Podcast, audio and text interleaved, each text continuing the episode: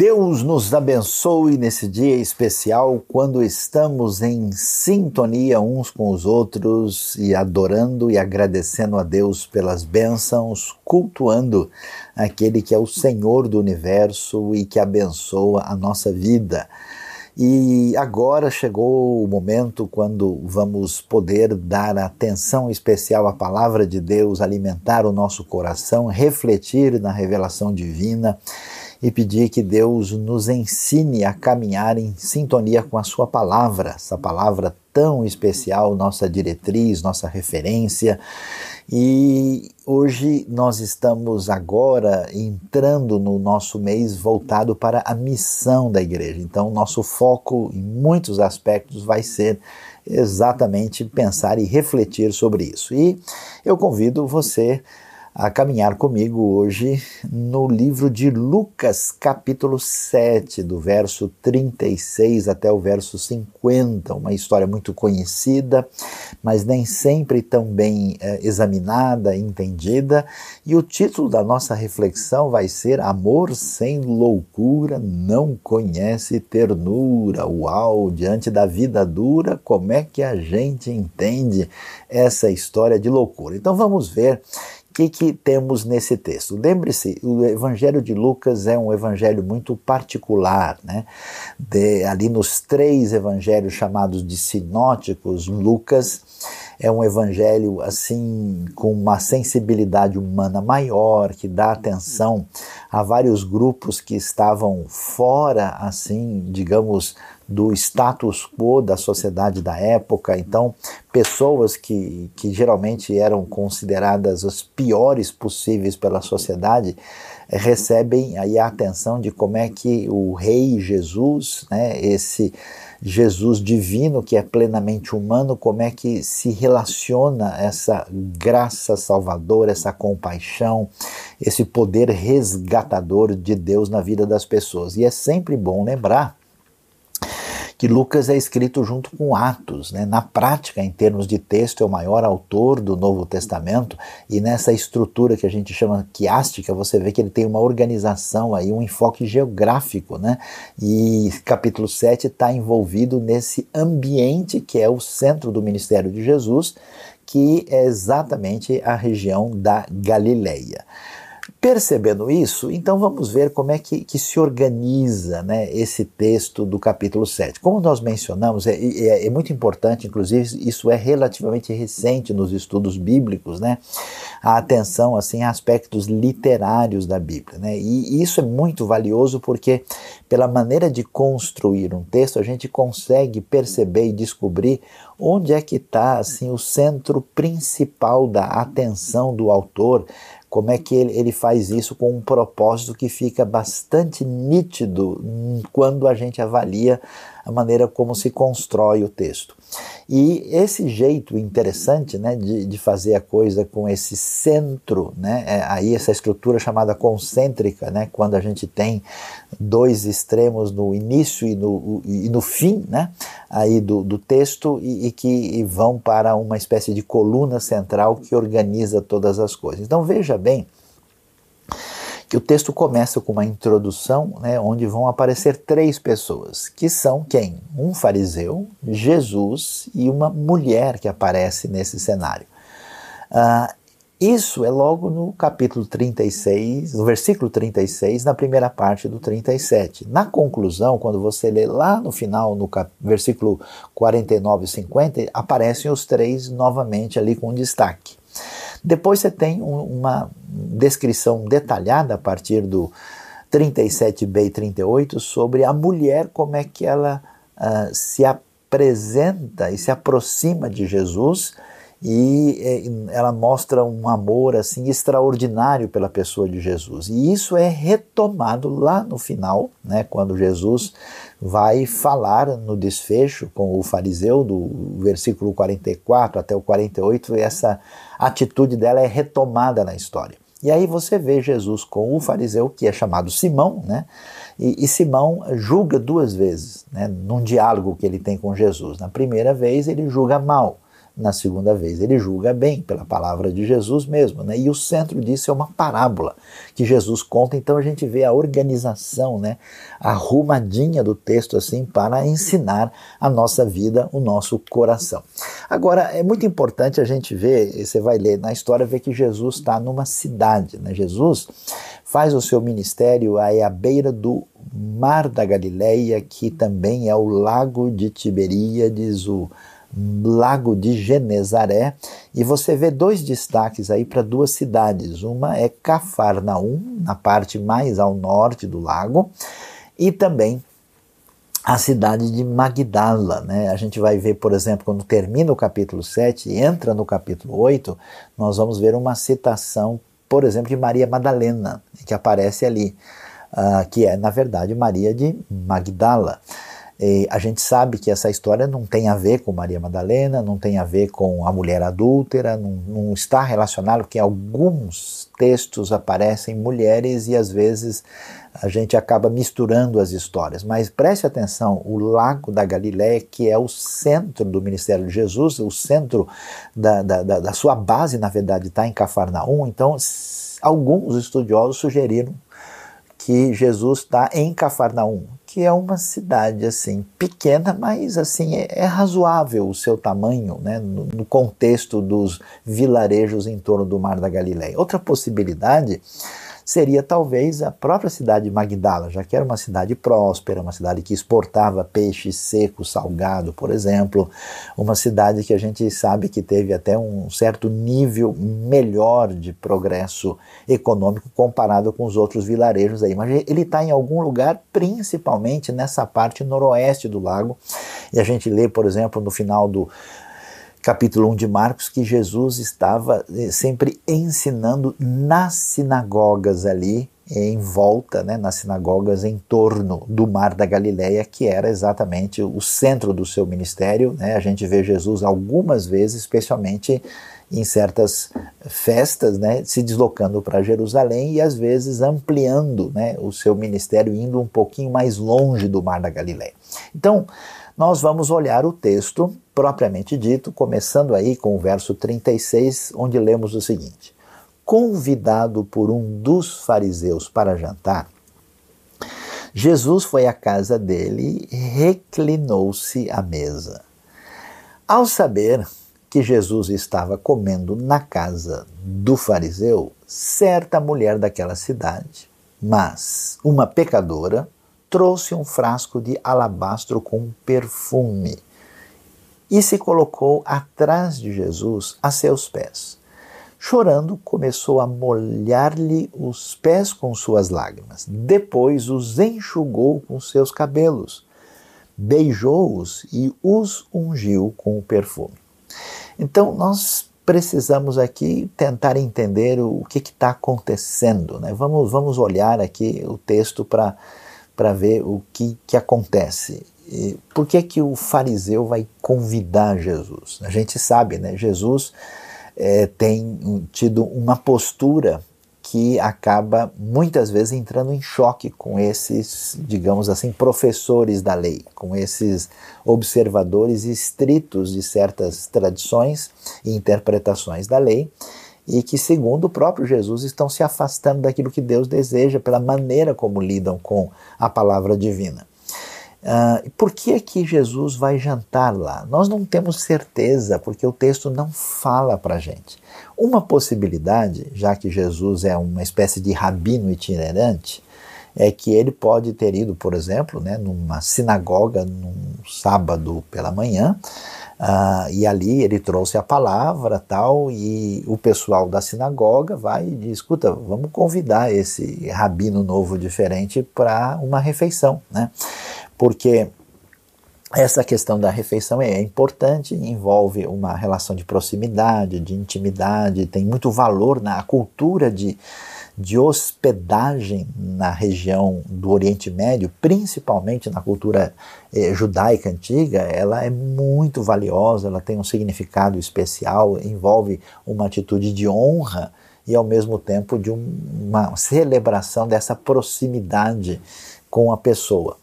Pode ser que foi isso, ou talvez até tenha sido um convite posterior. De qualquer maneira, o fariseu vai é, fazer esse convite, né? E, e, Jesus vai à casa dele, e isso chama atenção, né? Porque é, é, isso já começa a mostrar para a gente né, os caminhos que marcam a pessoa de Jesus. Né? Jesus surpreende muito porque porque Jesus aceita o convite do fariseu. Jesus não diz, não, você é fariseu, você é uma pessoa muito extremista, você é, representa alguém que quer reprimir as pessoas, você está numa postura diferente da minha, então eu não converso com você. Jesus é, é surpreendente porque é o Jesus que conversa com o soldado romano e até é, cura né, romanos. Jesus está é, tá aberto para receber as crianças, Jesus conversa com a mulher samaritana e Jesus também não tem medo de fariseu. Ele vai lá é, mostrando o sinal da graça de Deus para gente como ele também. Então vamos olhar um pouquinho mais para frente para a gente entender o cenário. Quando a gente imagina Jesus foi jantar, você já imagina sentado naquela mesa assim, tipo Leonardo da Vinci, né, aquelas coisas da Renascença, e quem sabe até você imagina um prato bonito, os discípulos procurando o guardanapo, cadê o garfo e a faca, nada disso faz sentido. No cenário do Israel antigo, você vê aí mais ou menos o que é uma cena de uma refeição, né? Por exemplo, a gente imagina com boa razão que a, a, última ceia, né, ali, que, que envolve a, a, instituição daquilo que vai ser chamado de ceia do Senhor, era uma mesa desse tipo em U, né? E, e aí você vê uma mesa que não é uma mesa alta, né, é uma mesa baixa, assim, próximo daquilo que você vê, por exemplo, quando uh, orientais, né, pessoas do contexto coreano, japonês, por exemplo, comem em mesas baixas, é uma coisa semelhante àquilo.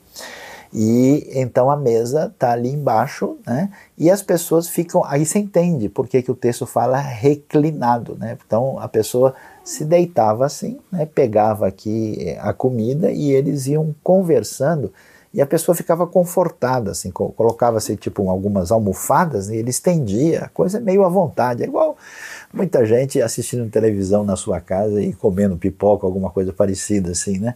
A, a pessoa ficava assim. Então você observa é, como é que acontece esse cenário que precisa ser entendido, né? E, e aí, voltando um pouco para o nosso texto, uh, o que, que vai acontecer? Uh, essa mulher fica sabendo que Jesus foi comer na casa do fariseu. Isso, isso envolve algumas coisas interessantes. Por exemplo, alguns estudiosos acham que talvez ela foi na sinagoga.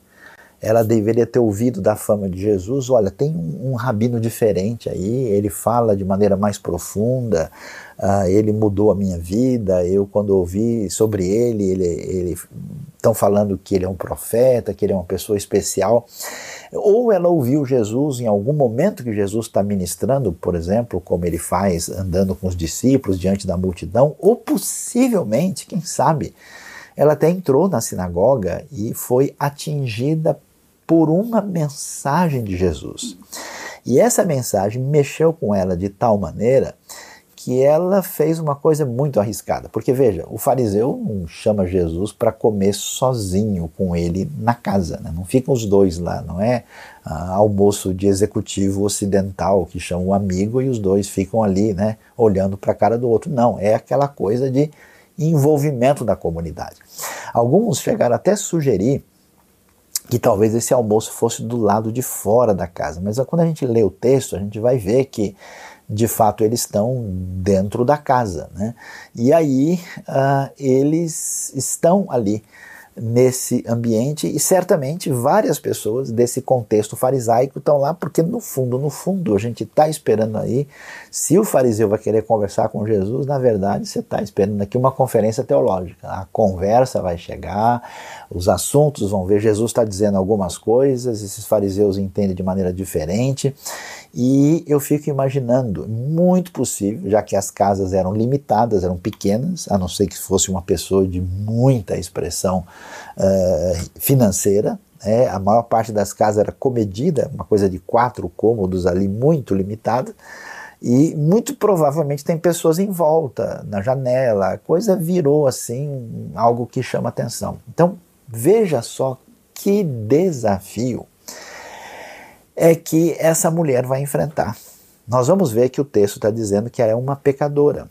E, e, e, pecadora nesse sentido, veja como a NVI até coloca a palavra aí entre aspas, né? Porque na verdade não há praticamente dúvida de que ela é uma prostituta, uma pessoa que quebrou a lei de Deus, que está vivendo de uma maneira fora das orientações de Deus e, e aí ela passa por uma situação muito terrível na sua vida, ela se envolve com uma vida pecaminosa, e aí você imagina, é, eu, eu tenho visto isso na minha vida, pessoas que, que se desorientam, né, quebrando aquilo que é, é referência de comportamento ético desejável e se entregam ah, e às vezes eles vão em busca da felicidade, vão em busca da satisfação pessoal, vão em busca de amor, ou, ou às vezes entram nesse processo enganados e desorientados. Eu tenho visto muitas pessoas assim. E quando eles vêm, eles estão dominados por suas paixões, pecados e se sentem mal, sujos e entra um caminho de desesperança. Uma sociedade como a nossa, que tem muitas vezes rompido com essa relação adequada com Deus e com os sagrados, às vezes se entrega né, a uma vida de promiscuidade, a uma vida de vícios, e se perde nesse caminho, e, e quando bate o vazio, realmente é um desespero a pessoa tem vontade de não viver mais, né? E a questão é que não tem esperança. E nesse ambiente religioso é pior ainda, que a pessoa fica estigmatizada, ela fica rejeitada. O que que os religiosos fariseus fazem é só se separar dessas pessoas e dizer, olha, a gente aqui está dentro da lei, vocês são um tipo de pessoa especialmente rejeitável e eles até se orgulham disso. Essa mulher foi atingida de maneira especial pela possibilidade de perdão, de reatar a sua relação com Deus a partir daquilo que significa a chegada de Jesus e a pregação do Evangelho. Então ela não quer nem saber. Ela foi lá e ela com certeza está querendo essa pecadora, né, é, ela vai passar por uma certa situação de humilhação, né? mas ela não quer nem saber, ela vai entrar no meio daqueles religiosos que certamente não querem ver ela de perto. Eu até imagino que para ela entrar na casa, ela só conseguiu entrar porque o pessoal assim meio se afastou para não chegar muito perto, para não se contaminar.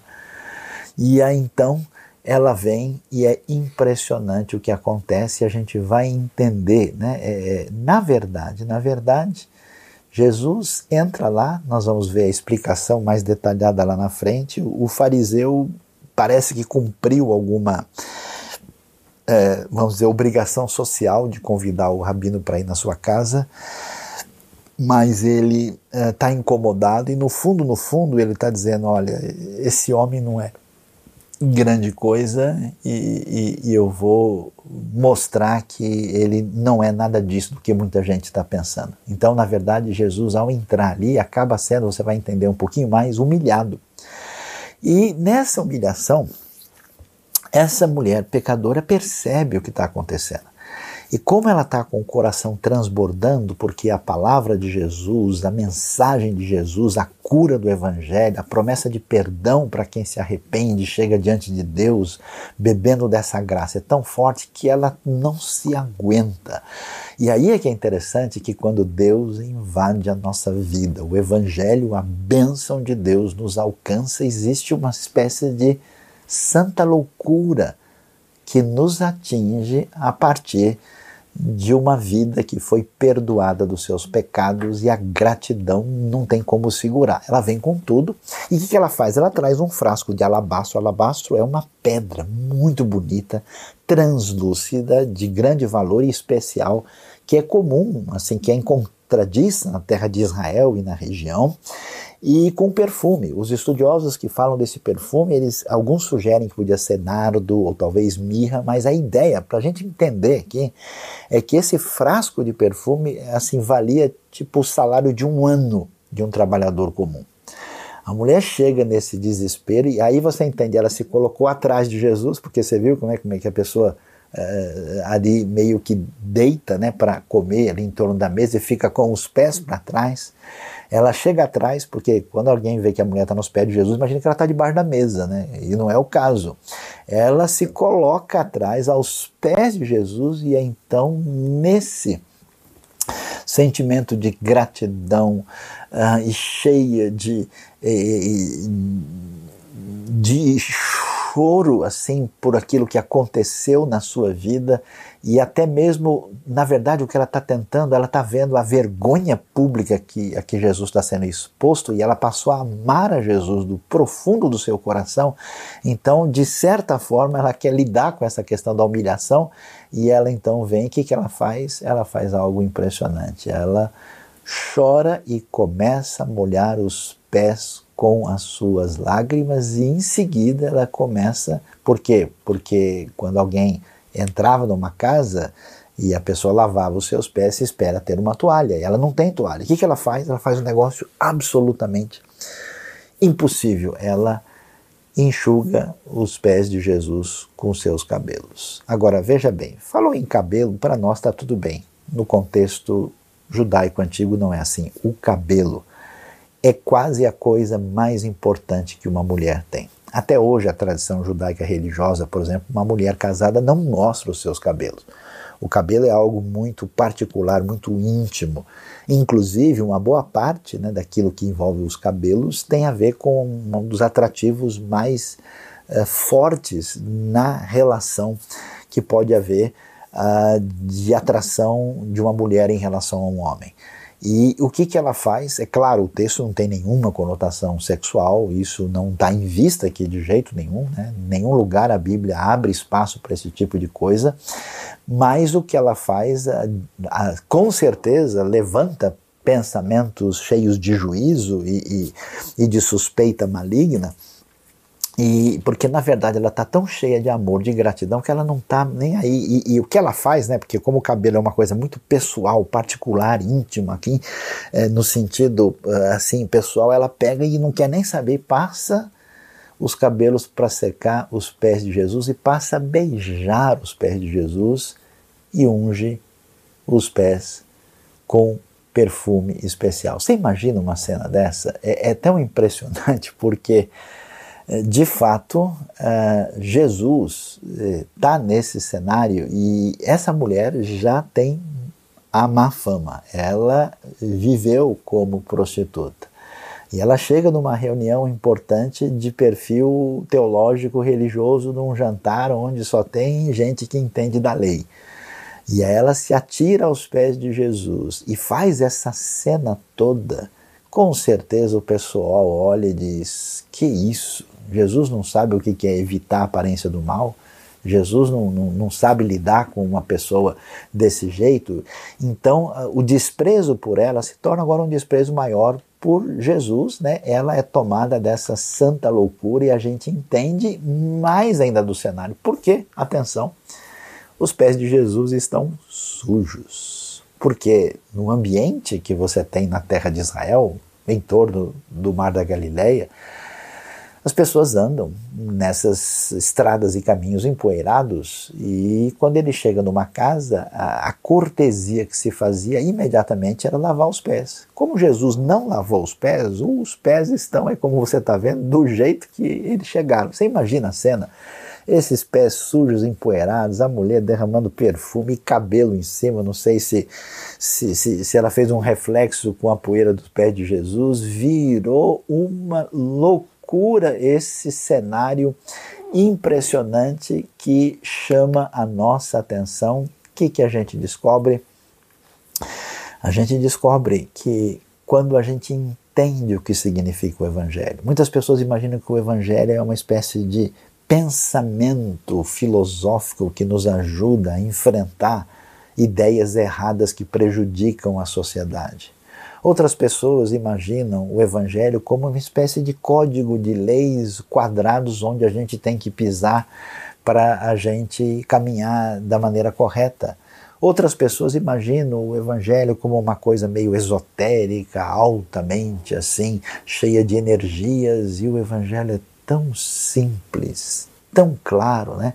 Eu gosto de me lembrar da famosa história do, de um grande estudioso da Bíblia, um teólogo mais conhecido, talvez do século XX, o, o senhor Karl Barth, teólogo suíço, e ele eh, teve uma vez, foi entrevistado por uma, uma revista quando visitou a América do Norte, e perguntaram para ele, de tudo que o senhor falou, escreveu, senhor eh, Barth, professor Barth, diga aí o que, que o senhor pode dizer que é mais importante sobre Deus e a fé? A resposta dele foi tão tranquila, ele falou, sim, Cristo me ama, sim, Cristo me ama, a Bíblia sim o diz. Ele, ele disse a, a famosa musiquinha infantil, Yes, Jesus loves me, the Bible tells me so. É tão impressionante é, porque o Evangelho é o perdão de Deus, é o oferecimento da graça imerecida. E esse perdão atinge a nós, é um perdão marcado por amor, e esse amor transborda de graça, e veja bem, quando esse amor nos atinge de modo assim pleno e total, a, a loucura ela é irrefreável e é isso que a mulher mostra e manifesta. E o interessante é o que é que Jesus não a restringe em nada. Jesus poderia dizer: olha, mulher, não é o lugar aqui. A gente conversa, né? eu entendo, amém, Deus abençoe a sua vida. Jesus podia jogar, tipo, né, um, uma água fria naquele negócio, ou, ou pedir um minuto para o fariseu, chamar ela conversar. Não, ele não faz nada, o que é um problema, porque todo mundo está lá para julgar o que está acontecendo com Jesus. E aí o que, que a gente vê na sequência do texto? Veja lá o que o verso 39 vai nos dizer. Ao ver isso, o fariseu que o havia convidado disse a si mesmo: Se este homem fosse profeta, saberia quem nele está tocando e que tipo de mulher ela é, uma pecadora. O que, que vai aparecer nessa história? Jesus tinha, no capítulo 4 de Lucas, estado em Nazaré, cidade onde ele havia sido criado. E quando Jesus anuncia em Nazaré o cumprimento de Isaías 61, de que ele estava cumprindo o texto, e claro, o pessoal em Nazaré não recebeu e não creu em Jesus, ele vai dizer que nenhum profeta é bem recebido na sua própria terra. Então Jesus já tinha declarado publicamente que ele era um profeta. E nesse sentido, eh, quando se fala isso, você está na Galileia. Onde é a Galileia? É o lugar do antigo reino do norte. E o que, que tem de profeta do reino do norte? As maiores expressões históricas é Elias, é Eliseu, é profeta, assim, para ninguém colocar defeito. Esses profetas são poderosos, eles ficam até sabendo o que acontece por uma espécie de revelação divina. Agora, meu amigo, esse cara falou que ele é profeta, ele não sabe nem quem é que está mexendo no pé dele. Como assim?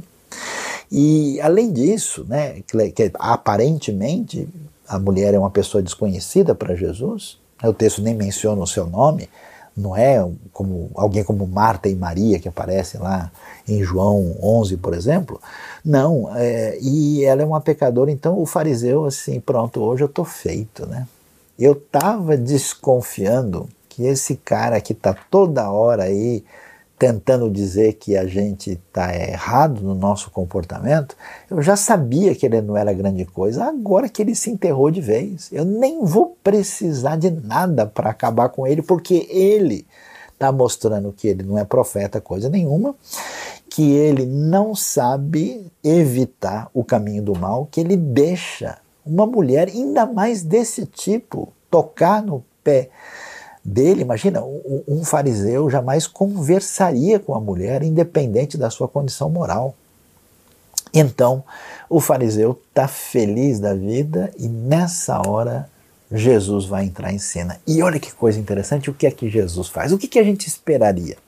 Veja que Jesus, preste bem atenção, ouça bem isso. Nós jamais aceitaríamos esse perfil e esse comportamento se a gente não soubesse que era Jesus. Não é, não é o que tantas vezes passa na nossa cabeça. A gente não é muito mais cheio de juízos e suspeitas malignas, às vezes desnecessariamente? Pois é, jamais aceitaríamos uma mulher fazer isso numa reunião dessa, e muito menos, supondo que agora a gente entendeu tudo e quem está errado é o fariseu, a gente trataria o fariseu Simão do jeito que Jesus tratou. Jesus vai, assim como ele foi, canal dessa graça divina, a expressão concreta dessa graça na vida dessa mulher, ele vai fazer o mesmo com Simão. E o que, que ele faz? Que coisa impressionante. Respeitosamente ele conversa com Simão. Ele não diz, Simão, você é um hipócrita, maldito fariseu. Não, ele não diz nada disso. Jesus diz: Eu tenho algo a lhe dizer, Simão. Simão, vamos contar uma história, Simão? Vamos. Né? Jesus vai, é, é, essa, essa coisa especial das parábolas, né? essas histórias cheias de vida que levam a uma reflexão mais profunda, que leva o coração na direção da tomada de decisão necessária. Quando Jesus fala isso, o, é impressionante, porque o Simão está com a suspeita maligna pior. Você vê né, que ele está aqui com o, o julgamento indevido. Né? Ele está pensando todo o pior sobre a mulher e está pensando o pior sobre Jesus. Né? E, e, até não, não me espantaria se ele estivesse pensando bobagem mesmo a respeito de Jesus. E, mas, no entanto, a hipocrisia está solta. Dize mestre, disse ele, né? chamando Jesus de mestre, assim, o que mostra que ele certamente conhecia Jesus da sua condição de alguém que fala na sinagoga, que tem discípulos, ele trata ele assim, isso na frente dos outros, porque tem um monte de gente lá que está olhando e vendo tudo isso. E Jesus começa a contar a história. Então ele diz: era uma vez a história de dois homens que estavam com dívida, eles estavam devendo para um certo credor. Agora veja bem, o Evangelho de Lucas está escrito em grego, mas o fundo disso é judaico. Então, o que está por trás de muitas palavras gregas no Novo Testamento é hebraico ou aramaico. E é interessante que a palavrinha que tem a ver com dívida no aramaico é a mesma palavra que tem a ver com pecado. Interessante, ela aceita as duas traduções. Por isso que quando você lê, né, Senhor, perdoa as nossas dívidas e perdoa as nossas ofensas nos textos né, que nós temos paralelos aí de Mateus e Lucas sobre uh, o Pai Nosso, alguém diz, está vendo? Foi um erro, num lugar falou dívida, no outro falou ofensa, que na verdade o aramaico tem as duas conotações. E aqui a história é interessante porque Jesus vai falar das pessoas que estão em dívida diante de Deus e as pessoas que estão na condição de pecadores diante de Deus. Porque a razão por que a gente menospreza as pessoas, a razão por que a gente reage com juízo, a razão por que a gente pega um caminho como a lei, uh, o legalismo tomado por esses religiosos dessa época, é exatamente porque a gente, de alguma maneira, entende, acredita que a gente está acima dos outros, que o pecado deles é pior e a gente meio que se escora na justiça própria, alimentando o nosso coração de uma maneira a jogar pesado contra as pessoas que nós achamos que são piores do que nós. E esse é o caminho aqui. Então ele diz: olha. Dois homens estavam em dívida com certo credor. Um devia 500 denários. Denário era o valor que um trabalhador braçal comum ganhava por um dia de serviço. Então, quer dizer, o homem devia aí quase um ano e meio, né? E o outro devia 50, ou seja, dois meses. E aí, então, Jesus prossegue, né? E vai agora mexer com aquele que, olha só, o pecador dentro da lei. Eu não sei quem você é, não conheço a sua vida, você que nos acompanha, você até pode ter uma caminhada religiosa de algum tipo, mas você precisa baixar a bola e reconhecer que, ainda que você perceba certos predicados favoráveis na sua vida, você, no fundo, diante de Deus, é tão necessitado quanto qualquer pessoa que você julgue a pior possível. Eu fico impressionado como pessoas assim selecionam um grupo de indivíduos que eles consideram especialmente perverso. Por exemplo, os políticos. Né? A gente fala tão mal dos políticos como se eles fossem diferentes das pessoas da população. Né? Um mal político é somente alguém que já era desonesto como cidadão e agora continua numa posição de exercício de função pública.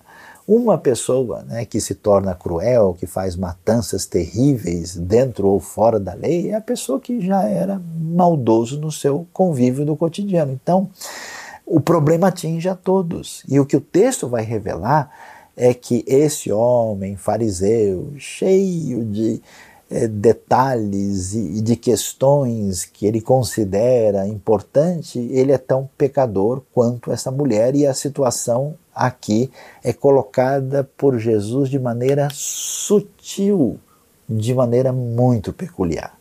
E aí, o que, que acontece? Qual que é a proposta bíblica?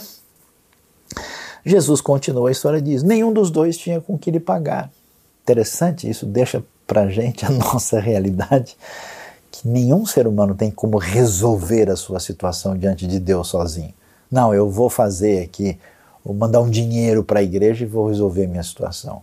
Ah, não, eu vou ajudar uma pessoa essa semana. Não, eu vou comprar um bombom para as crianças e Deus vai me dar um abraço. Não funciona assim nenhum deles tinha com que pagar. Por isso, olha só, é, é, é, esse é o caminho, essa é a mensagem que atingiu a mulher. Perdoou a dívida a ambos. Qual deles o amará mais? Meu querido, minha querida, a verdade é que a única coisa que a gente tem para fazer, com toda a bobagem que a gente fez na vida, com todos os absurdos que só a gente conhece, com os descaminhos e os pecados, ou você faz de conta que não existe nada, se fecha e deixa o negócio apodrecer lá dentro. Ou você se entrega aos elementos negativos decorrentes disso e entra numa pressão destruidora que vai acabar com você, ou você aprende como é que se vira a página fazendo o que a Bíblia diz, confessando diante de Deus e perdoando pelos méritos de Cristo Jesus. Essa mulher passou por isso. E aí Jesus vai mostrar, né, como é que esse perdão tem essa conexão com o que a gente vê de amor total. Nesse momento, coisa interessante, né? Jesus contou. Então, Simão, veja lá, um devia 500, outro devia 50. E o sujeito, que era o credor, foi lá de boa e perdoou. Quem você acha que vai gostar mais dele? Quem que vai amá-lo mais? Simão, devagarinho, vai lá e diz: suponho, olha o jeito do rapaz, né? Que é aquele, ele não perdeu ainda, né? O, o, o jeitão de quem não está falando com sinceridade. Suponho que aquele a quem foi perdoada a dívida maior. Jesus, em resposta, vai dizer uma frase que o Simão ficou feliz da vida, né? porque essa frase se dizia para os rabinos quando, diante de questões difíceis, eles davam a resposta que seria aceitável. Né? Então, o mestre estava lá e ele colocava uma proposta: olha, aconteceu isso, o que, que o cara deve fazer? Aí um dos alunos, lá, um dos talmidim, respondia: olha ele deve fazer isso. E se a resposta estava boa, o rabino dizia: Você julgou bem. Então ele disse: Simão, que beleza, rapaz. Faz pouco tempo ele estava lá com a mente toda envenenada, né, pensando um monte de bobagem sobre a mulher e Jesus. Ele julgou tudo errado. Ele entendeu Jesus não como profeta, como alguém desprezível, olhou de maneira cheia de juízo para a mulher. Agora, Simão, olha como você está melhorando, você julgou bem. Agora preste atenção, isso é espetacular. Veja bem, nós, seguidores de Jesus, estamos em sintonia com a missão. E a missão, preste atenção, não é só ensinar o conteúdo do Evangelho, não é somente seguir as estratégias de como isso deve ser feito, mas é prestar atenção na maneira como Jesus faz em sintonia com a sua graça. Preste atenção no detalhe. Olha o verso 44. Em seguida, ele virou-se para a mulher e disse a Simão: Agora Jesus vai enfrentar Simão. Ele vai dar o checkmate no homem que ele precisa ouvir. Jesus não é porque ele é maravilhoso e cheio de graça que ele vai simplesmente passar a mão na cabeça de todo mundo, dizer que todo mundo está certo. Esse, esse, Jesus de hoje, né, que a gente imagina que é, é, alguém que simplesmente dá abraço em todo mundo. Né? Não é bem o caso. Jesus vai falar com Simão, mas olha o detalhe: ele vira para a mulher e diz a Simão. Não é interessante? Né? Ele vira para um e diz para o outro. Por quê?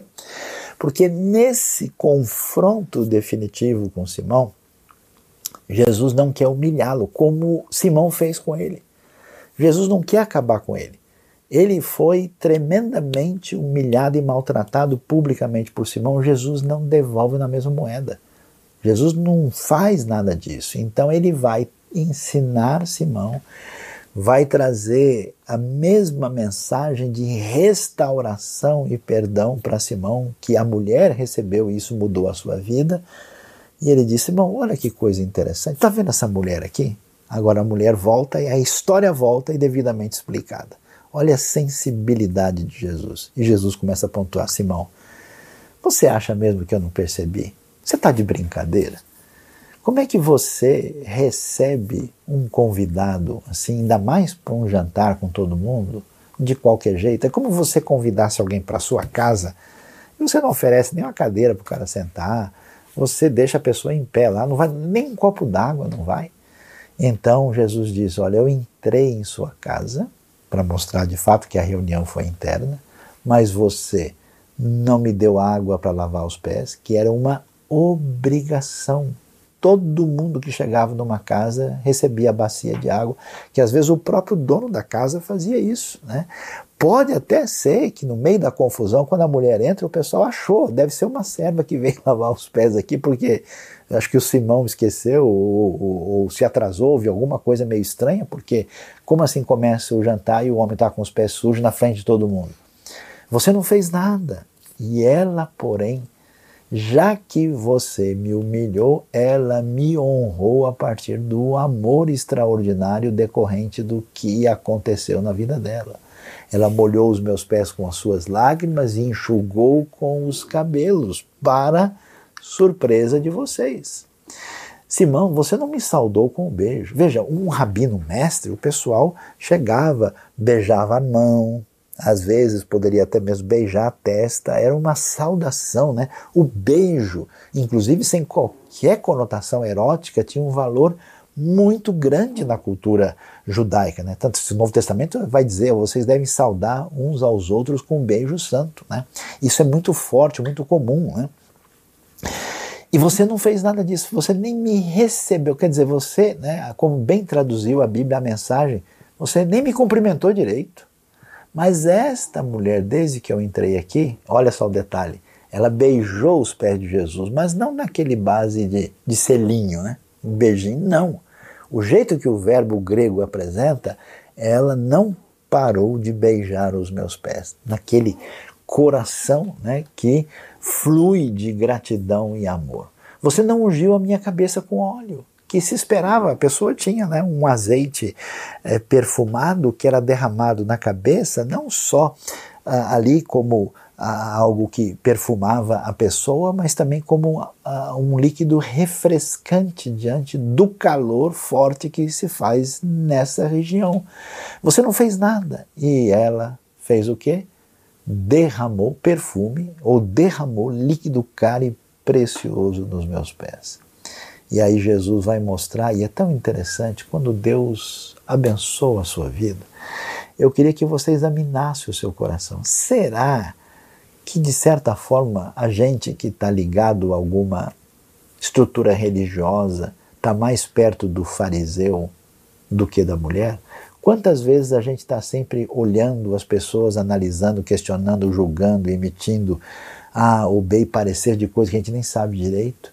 E quanto tempo que a gente não derrama perfume nos pés de Jesus de jeito nenhum? Como é que está a nossa vida, na verdade? Onde é que a gente caiu? O texto vai mostrar para a gente que esse fariseu está tão longe de Deus quanto uma prostituta, quanto uma pessoa que está tendo uma vida completamente desregrada. E aí Jesus diz, portanto, eu lhe digo, os muitos pecados dela lhe foram perdoados pois ela amou muito, ou seja, por isso ela amou muito. Né? De modo que esse amor é decorrente desse perdão, a gente vê o efeito da graça. Mas aquele a quem pouco foi perdoado mostra pouco amor. Aí a gente percebe porque na vida de muita gente falta missão. Falta o encontro real com Deus, falta o renovar, às vezes, da graça, falta a compreensão na cabeça e no coração do que é o Evangelho. Você veja aí né, que e, e o Evangelho flui dessa gratidão total.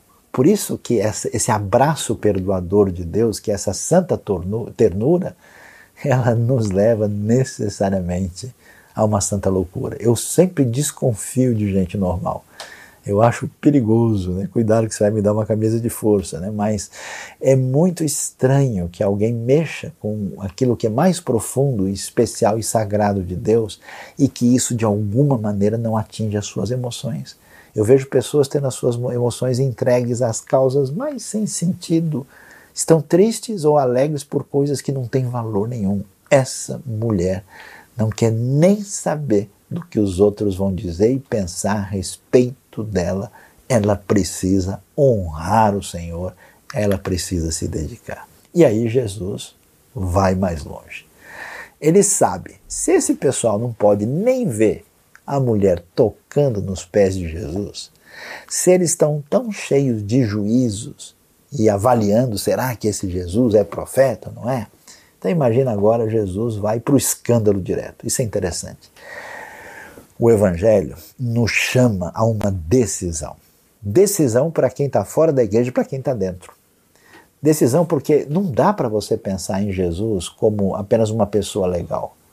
Ou ele é aquilo mesmo que a Bíblia, que é a palavra de Deus, nos afirma, ou ele é um enganador. Ou ele é senhor da nossa vida, a quem nós devemos servir, e aquele que não renuncia tudo quanto tem não pode ser meu discípulo, ou ele é apenas uma opção religiosa que a gente vê de vez em quando no domingo. Veja o que ele diz. Jesus diz para eles, e ele sabe, né, diz na frente deles, melhor dizendo, ele disse a elas: seus pecados estão perdoados. Um escândalo total. Ah, o pessoal fica revoltado. Jesus ignora ah, ah, todos os as exigências desses religiosos e então você vê né, no verso 49, os outros convidados começaram a perguntar: quem é esse que até perdoa pecados?